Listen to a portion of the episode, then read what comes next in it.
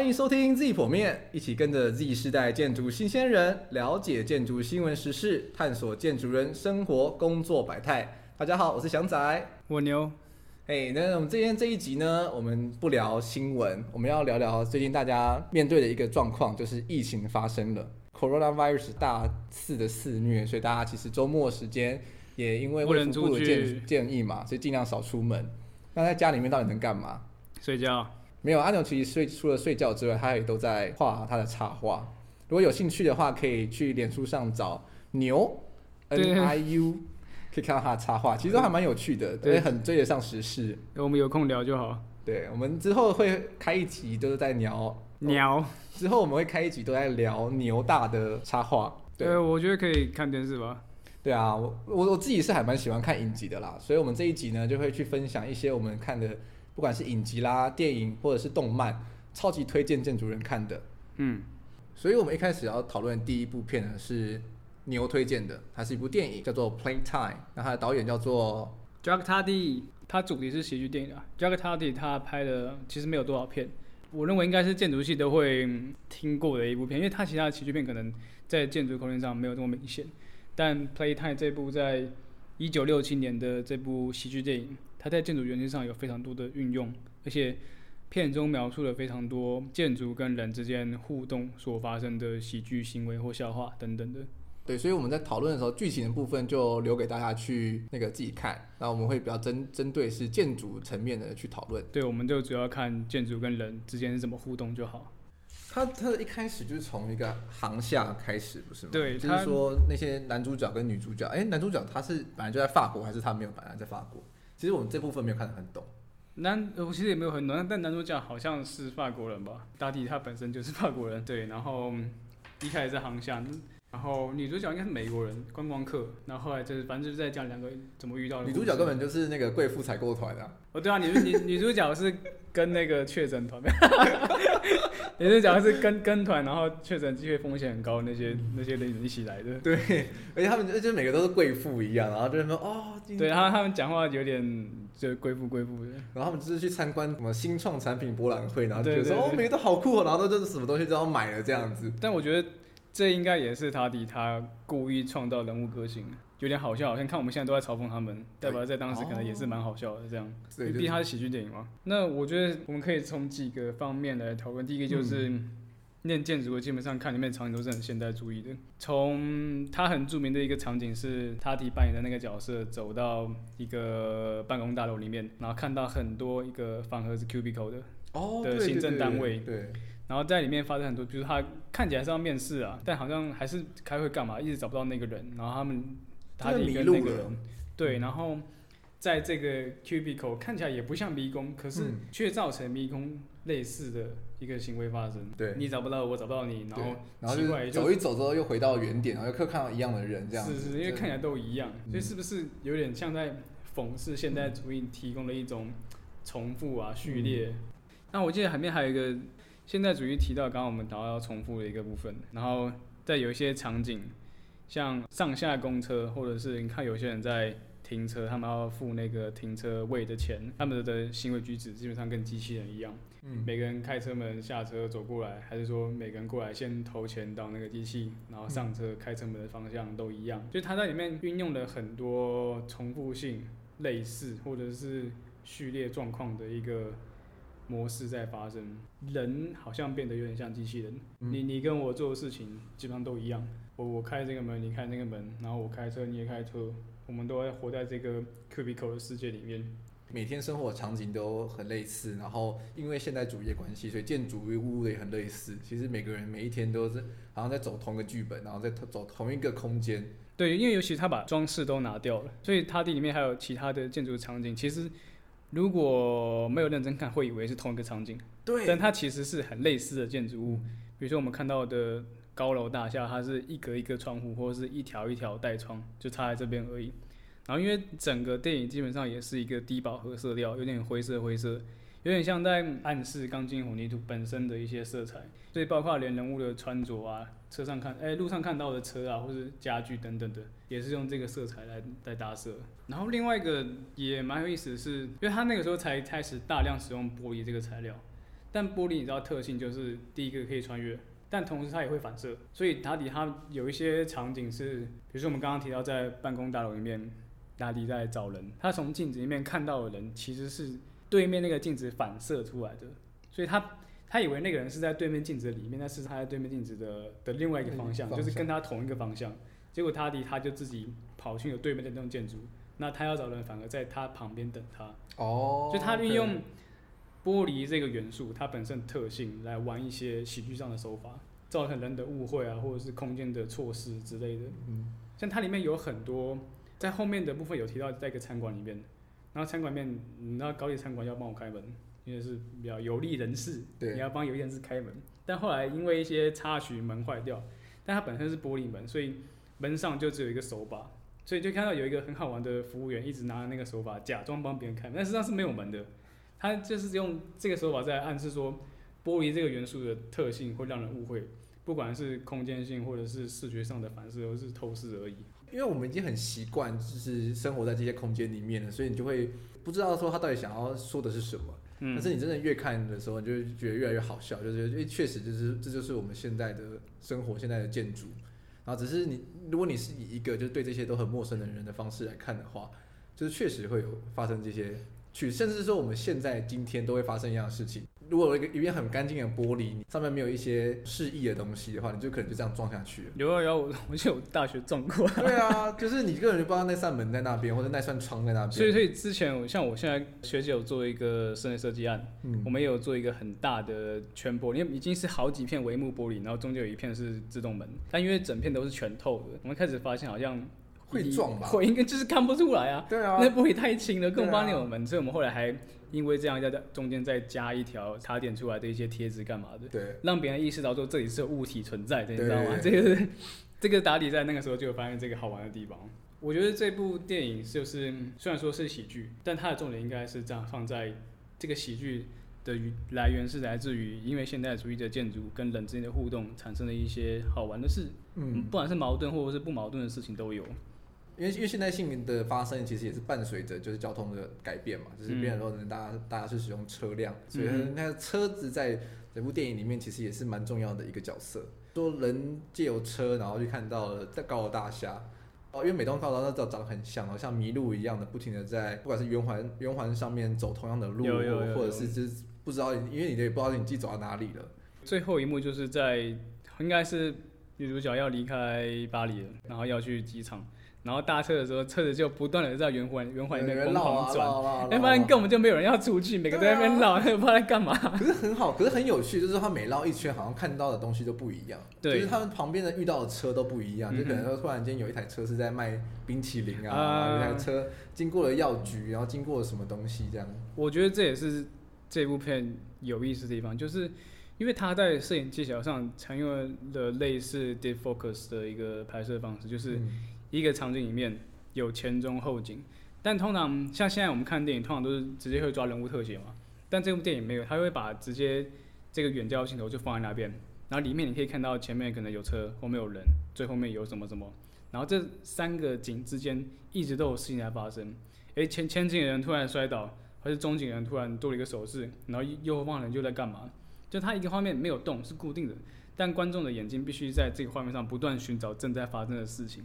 有些事情并不是主角发生的，甚至是可能配角或者其他人正在发生，然后去造成他的笑点。我还蛮喜欢最后一幕的，有点像是就是在回顾整部片里面在嘲讽的那个现代性，就是一幕一幕的让你看这样子。因为在整个电影里面的时候，其实过得有点快，对，就是你你们好像还没有意识到说整部片到底发生了什么事情的时候，然后最后面用这种回圈的方式，然后就让你不断不断的就有办法在比较慢的速度去看这个城市，嗯嗯，然后在现代性对这个城市样貌的改变。然后对人的行为的改变，就是连行人的方式，其实我觉得在行行人这部分，在这部片里面也是一个很很重要的点，就是人怎么在这个城市里面移动。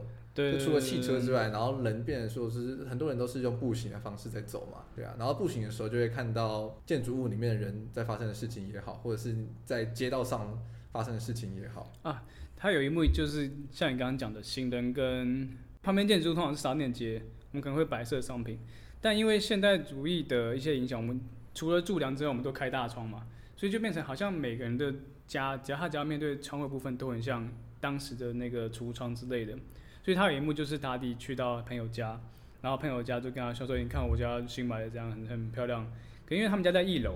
就在路旁边，然后就有一面超大的窗面对那个客、哦、对客厅。对。然后那个时候就有很好笑的对话，是行人走过去说：“哎、欸，那个是在卖什么还是干嘛？”然后说：“哦，那个是什么开很晚的一个咖啡店之类的。”但没有，那是别人家。他在讽刺说，因为现代主义建筑形式的改变，所以混淆了那些到底是还是商家既有的一些定义，或者是视觉上看到的东西。这很好笑，还有他跟他邻居的互动。因为因为因为就变成说他自己是一户，然后是一个窗，然后他邻居是另外一户是一个窗，对对对，对。然后可是中间因为是隔一个道墙，可是你在外面从街景上看进去的时候，其实看不到那道墙，所以就很像说他可能是同一个空间，然后两个人两两两家人就彼此坐在彼此，然后就好像很像是说他们其实是在一个大空间里面，会让行人误会，对，那两个空间其实相连的，但其实没有，其实它是隔着区，对。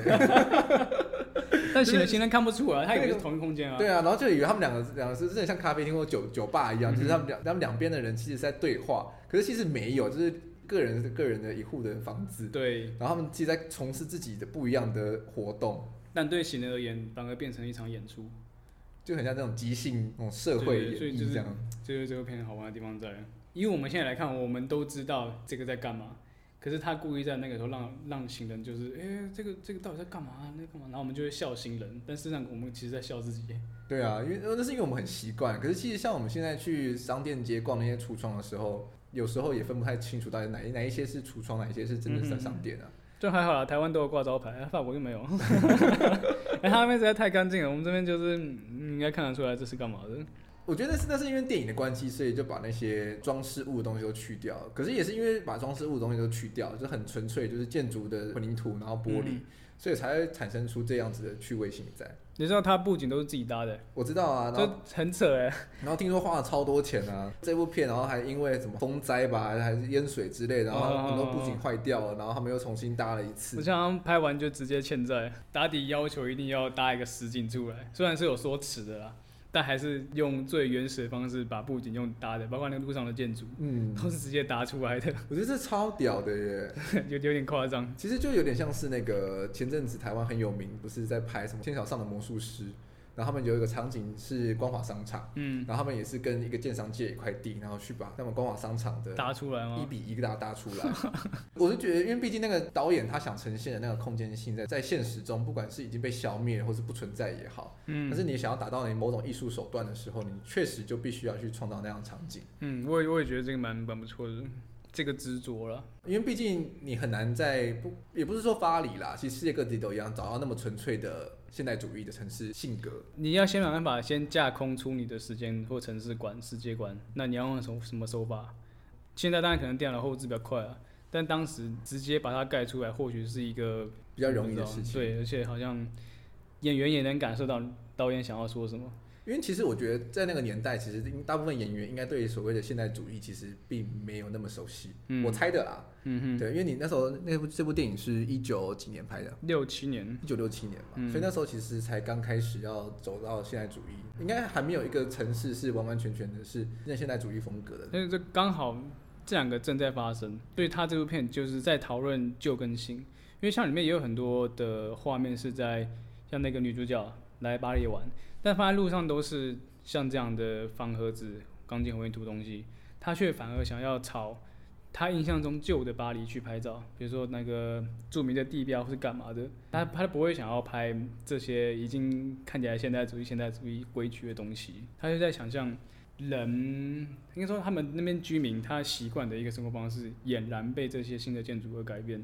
我觉得那部片里面可能假设说，那美国人那时候还没有那么现代。他们可能是还是比较旧的建筑风格，所以他们到巴黎，然后看到那么多现现代主义建筑的时候，他们就觉得就一路上就是那种惊呼连连这样子，就哇好多高楼大厦，就就是你讲贵妇团那些情节，对对对，對，然后就在巴士里面，然后就说哇高楼大厦，然后他们就吵着要下车拍照这样子，然后就然后一下车他就哇旁边都是车龙这样子，对，但只有女主角一直在找旧的巴黎，然后找不到，对，还不错还不错，就整个城市都被唤醒了。还有很很有趣，就是说餐厅那一幕嘛，就是你刚刚提到餐厅那一幕，嗯、除了就是帮客人开门然后是没有门的之外，就是他整个在餐厅里面发生的事情也很很好笑。嗯、那个餐厅就是很急着开张，然后他其实还没有哦，对啊，他根本就还没弄好，好不好？对，然后所以就是很多东西其实都是半成品。而且就是他们，可是他们前场就是努力那个镇定的，然后去服务，努力装模作样。对，然后他们后场就是还有人在接电啊，然后还有人在怎么样，然后就是因为它是有个阶梯式的餐桌布置，啊、对，对，对，然后那个灯没有亮，然后他在还要去踢一下，这样这样子，就是一个幽默风趣的搞笑啦。但但事实上后来发现很多事都是因为建筑造成的，因为空间性造成的一些笑话。但那虽然说它是笑话，但是它这个笑话是有点建立在它一九七六年。对于他当时的未来，搞不好就是对于现在所造成的笑话嘛。那有没有我们可以讲一些是以我们现在为基准，然后未来会发生的一些事情？诶，其实我自己还蛮推荐，就是因为最近简易在家嘛，那刚好 HBO 它最近新上了一部片，叫做《Westworld》西方世界的第三季。那它其实就是有在针对我们在更远的未来。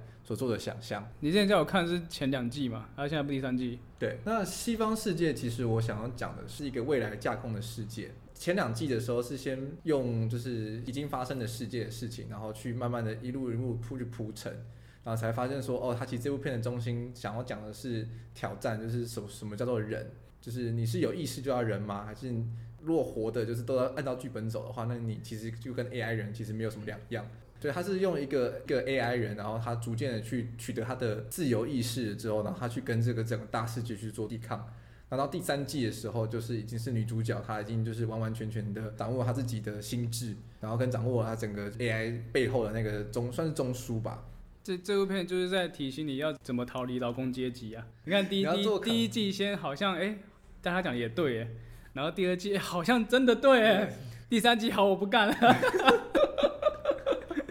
第三季就是要冲破那个枷，这就是你，你不是 Z 世代吗？Z 世代出社会第一年就这样，第一年就跟第一季一样。对，第一集就是说，哦，是是是，就是啊，被杀了这样子。对对对，我怎么怎么可能？我机器人没有，我说那我不是机器人啊，我没有啊，我只是做样式而已啊。对，我建筑师叫我画图，哦，就是一板一眼的画图这样子。然后第二年的时候开始想说，哦，不行，我觉得这边不对，我要有自己的意识。对。第三集，然后到第三年的时候，你就想说，我要跟建筑师吵架。第二年觉得为什么我一直被杀？第三第三季我要杀别人。啊，他看只能出，他会出第几季啊？我不知道，我不知道，我不是很确定。我觉得第三季他要继续带领我们走下去，要不然应该第三应该第三季就会到一个完结了吧？我不是很确定了，因为第三季的时候其实就是女主角她叫做 Dolores，然后她已经在跟这个她已经到了真实的人类世界，然后去跟整个大大人类世界就做对抗。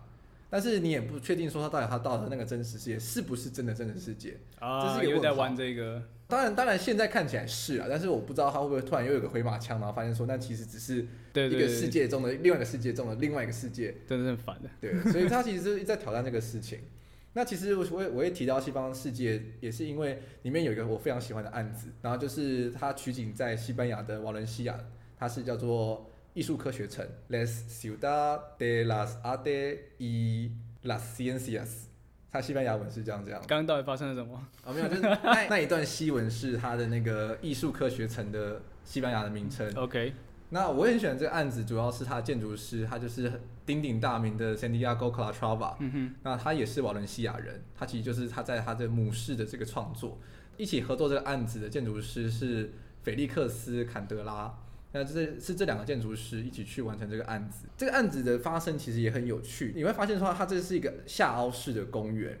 如果你去查的话，就会发现它其实原本是一个河道。那它在一九五七年的时候去发生了一次很灾难性的洪水，那所以后来他们城市就决定去把它改道，所以它就变成就是一块闲置的空地，因为水都被引导到其他地方去。好像很很多那种后来会名留青史的建筑建设，一开始都是因为灾难。对，我觉得很就是因为说你你没有什么好理由去改变重新建设或干嘛的，对，但通常都是。灾难，不管是怎样的灾难，不好的事发生之后，建筑就会重新开始一次。因为你会发现说，就是这块地它的建筑风格跟它的其他旁边区域其实差非常多。因为你也知道，西班牙它的本身的建筑风格其实就是那个比较古典的欧式 style，嗯，嗯哼，就是可能都是一些石头啊，相当相当感性的 bricks 之类的，就是比较感性一点点。可是它这一区块有办法去重新创造，其实也是因为就是一个灾难发生之后，那块地就被创造出来，然后闲置。所以市府才会在想说，哎，那这块地可以做什么事情？因为它是一个河道嘛，所以它其实很长。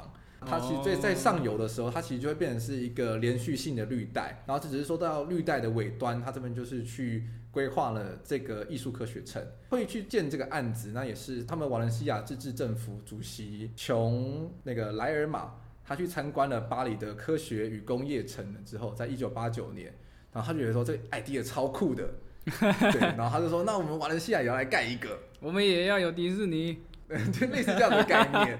对，在他那个科学与工业城下，真的很酷。因为我之前去欧洲的时候也有去过，那、嗯、它里面就是有有也包含了歌剧院。虽然说歌剧院是近年才开始盖的啦，那那那个是那个 Frank Gehry 的案子，嗯，长得很像那个绝绝地武士的帽子的头吗？的头，对，OK。那它原本里面的话就是有一科学博物馆。然后跟一个音乐城之类的，然后还有很多的地景，然后它其实主要的话是一个大的公园，算是为一个就是比较没有人的区域，然后去创造一个中心核心的社交这种绿地场所，然后去复兴那个区域。那时候瓦伦西亚政府其实应该，我猜应该也是类似像这样子概念，所以他就决定说要去发展一块区域，然后可以变成他们城市人可以去活动的地方。那他这个案子呢，他现在目前总共有七个场馆。哇，这么多，很多。那它里面就是有全欧洲最大的水族馆，对，然后还有像是菲利普科王子的科学馆。那科学馆的话，其实就是里面就是科学博物馆了，对，就科博馆，对，类似科博馆。然后它就还有什么热带植物园啦，然后艺术中心啦。最地标性的当然就是它有一个东西叫做索菲亚王妃的艺术宫，那它其实就是一个 opera house 歌剧院。哦，OK。对，然后你你如果去网络上查的话，它其实也像是一颗安全帽啦。现在流行戴安全帽，对，蛮流行的。它的造型上看起来像一个安全帽，然后它有一个非常酷的屋顶，它是一个悬挑出去大跨度，这样悬在天空中。安全帽打开的时候，很很像。对，然后它另外还有很知名的就是那个菲利普王子科学馆，就这两个案子。哦，那第三个很有名的就是这个半球的天文馆，它的天文馆的话就是长得像一颗眼睛一样。然后，因为它整个园区大部分的建筑物都是建在它有设计的一个湖水的中央，对，可以反射。对，所以它的那颗眼睛就会就变成在湖水反射之后就很像是一个完整的眼睛。嗯嗯嗯。对，然后它就是很像是半开的眼睛。然后它它是一个天文馆，然后它里面的话就是会播很多像是 IMAX 的电影之类的，都是比较教育性的东西。然后它整个园区其实都非常的大尺度，然后一切的建筑物都是白的，所以就可以跟这些他们的瓦伦西亚的天空就是都几乎都是蓝天。地中海地气候，然后跟它的那个湖水，然后去做对应，就整个园区的气氛其实非常的舒服，然后夸张的未来性。对，你这样去应该会蛮超现实的感觉。你就会觉得说，你经过了一个很古典的欧洲城市之后，然后进到了好像是一个全新的世界一样。你就真的进到西方世界的影集里面，很像很像，因为你完全没办法在其他地方预期会有这样子的建筑群。然后这一整个区域，因为是个下沉式广场嘛，所以你旁边的城市也一部分的远离你了，因为它旁边两侧的道路都是比较宽的，所以两侧的建筑物会因为下沉的关系，好像有点看不太到，你就好像是那个下沉公园，自成一个世界，一个未来世界这样子。要进去量体温吗？现在可能需要。现在我刚刚我我查 Google Map，它是整个园区是关掉的。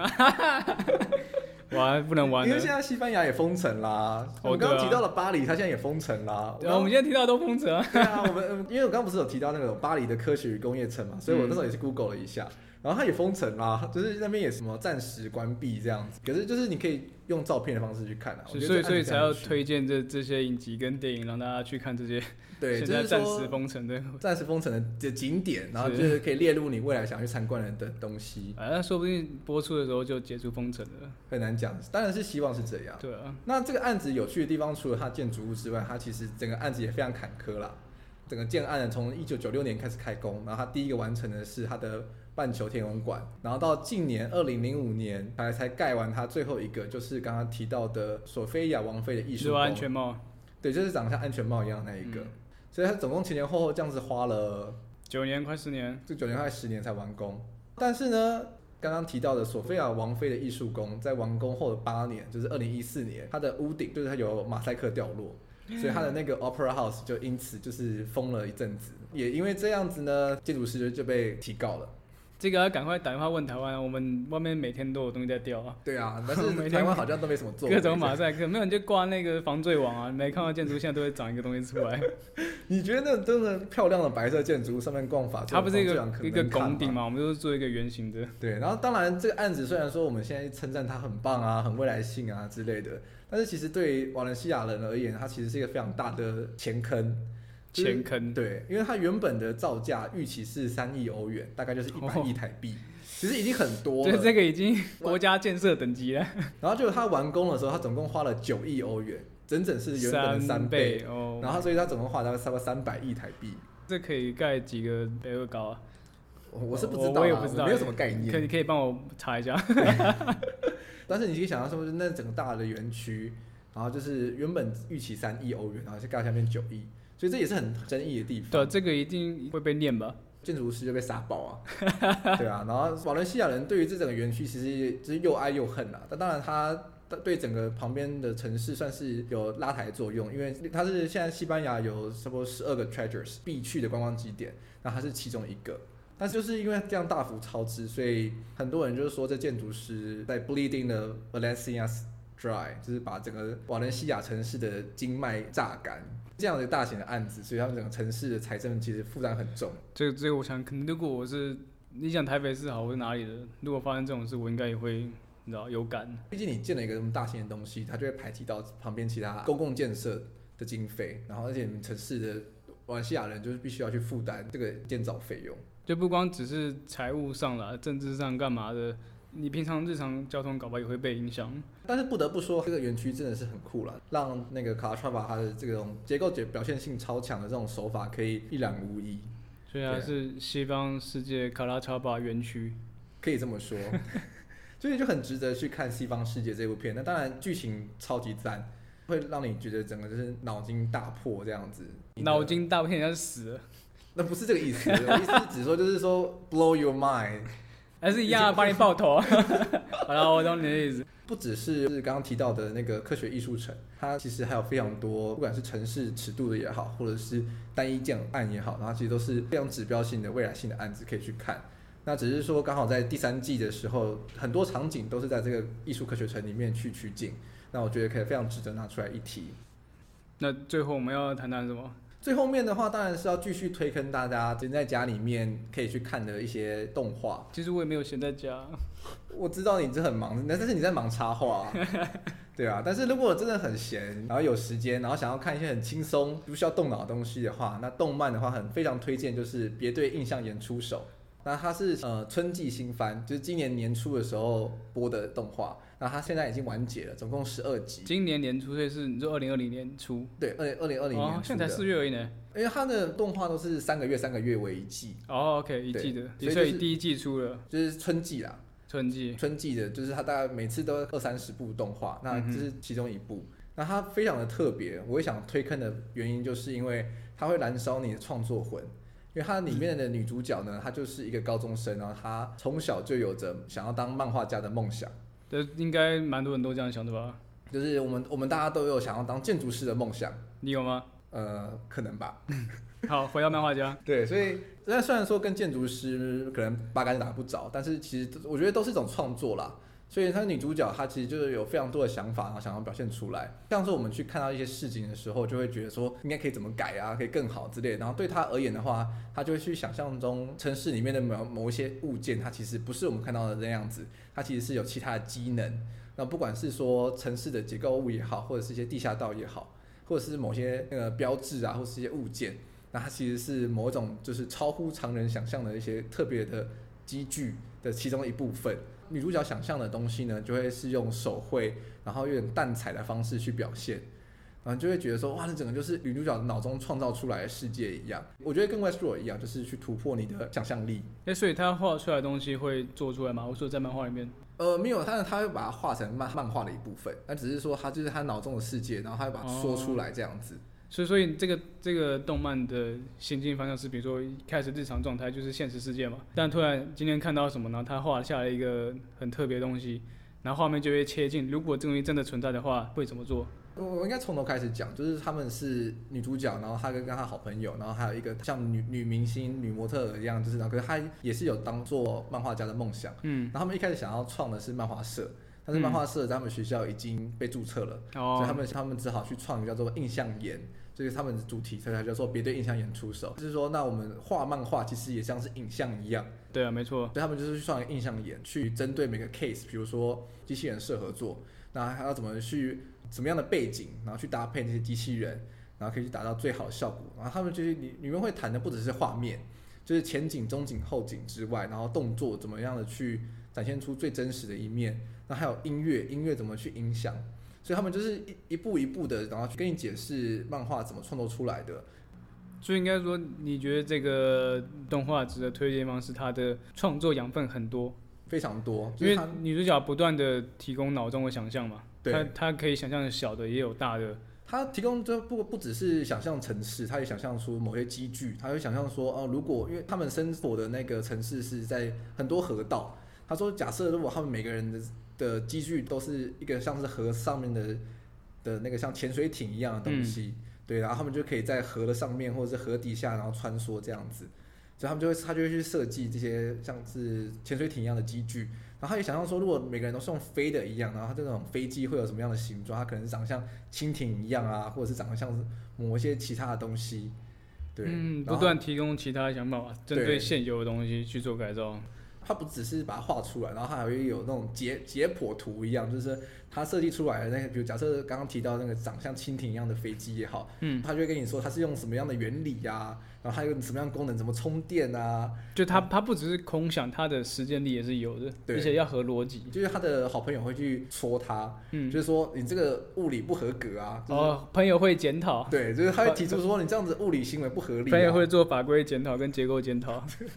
那不错啊，那就跟一个事务所一样嘛，蛮像的。所以他们就会超现实，然后跟有点真实，然后这样拉拉扯拉扯之后，然后提出他们最后面的动画的影像。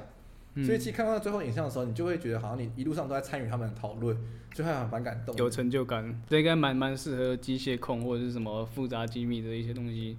我觉得机械控也好，或者是像我们建筑师也好，都觉得非常值得一看。原因就是说，你看完之后，你真的会觉得创作是一件非常热血的事情。其实就跟我们建筑师在做的事情一样，就是我们对于某个土地或者是某个空间有一种想象，所以你就会想要去在脑中一定会有某种 picture，然后你想你会用你的手去把它表现出来。所以我觉得这点就是跟这漫画家很像的地方。对，而且接下来画出想象之后，怎么样把它落实，对，这个也蛮重要的。那那那可以看看。对啊，所以我才。希望大家有机会的话，就是一定要去看这部《别对印象演出手》，真的超赞。好，好了，那我们今天的讨论就到这边。今天总共推荐了三部片，就是一部呢是电影，Jack Tardy 的 Jack Tardy 的 Playtime，它可以在 YouTube 上找到。你就在对，现在 YouTube 上有可以找，虽然画质有点差，不过还是可以看了。就是 YouTube 上你就直接找 Playtime，对，游戏时间、游玩时间，对，反正是一部喜剧。然后它有非常多现代性的暗示，就很有趣。那第二个的话，你如果想要看比较长一点的影集的话，就是很推荐 HBO 的 Westworld 西方世界。它也是除了看超赞的剧情之外，还可以偷偷的看一些建筑。那第三个动画就是别对印象演出手。好，那这三部的名称呢，我们都会放在我们的 IG 上面。嗯，大家有机会的话可以去看一下。那我们每一集呢，都会上传 Apple Podcast、Spotify 及台湾专属的 SoundOn 平台。固定每周一一早，大家通勤时播出，让大家搭车不无聊。想知道更多内容或想要我们聊什么主题，快发了我们的 IG，打 Z 破灭或 Section Z Podcast 就可以找到喽。如果我们有什么说错的地方，可以私信我们，我们会在下一集统一做更正。那我们下周一见，拜拜，拜。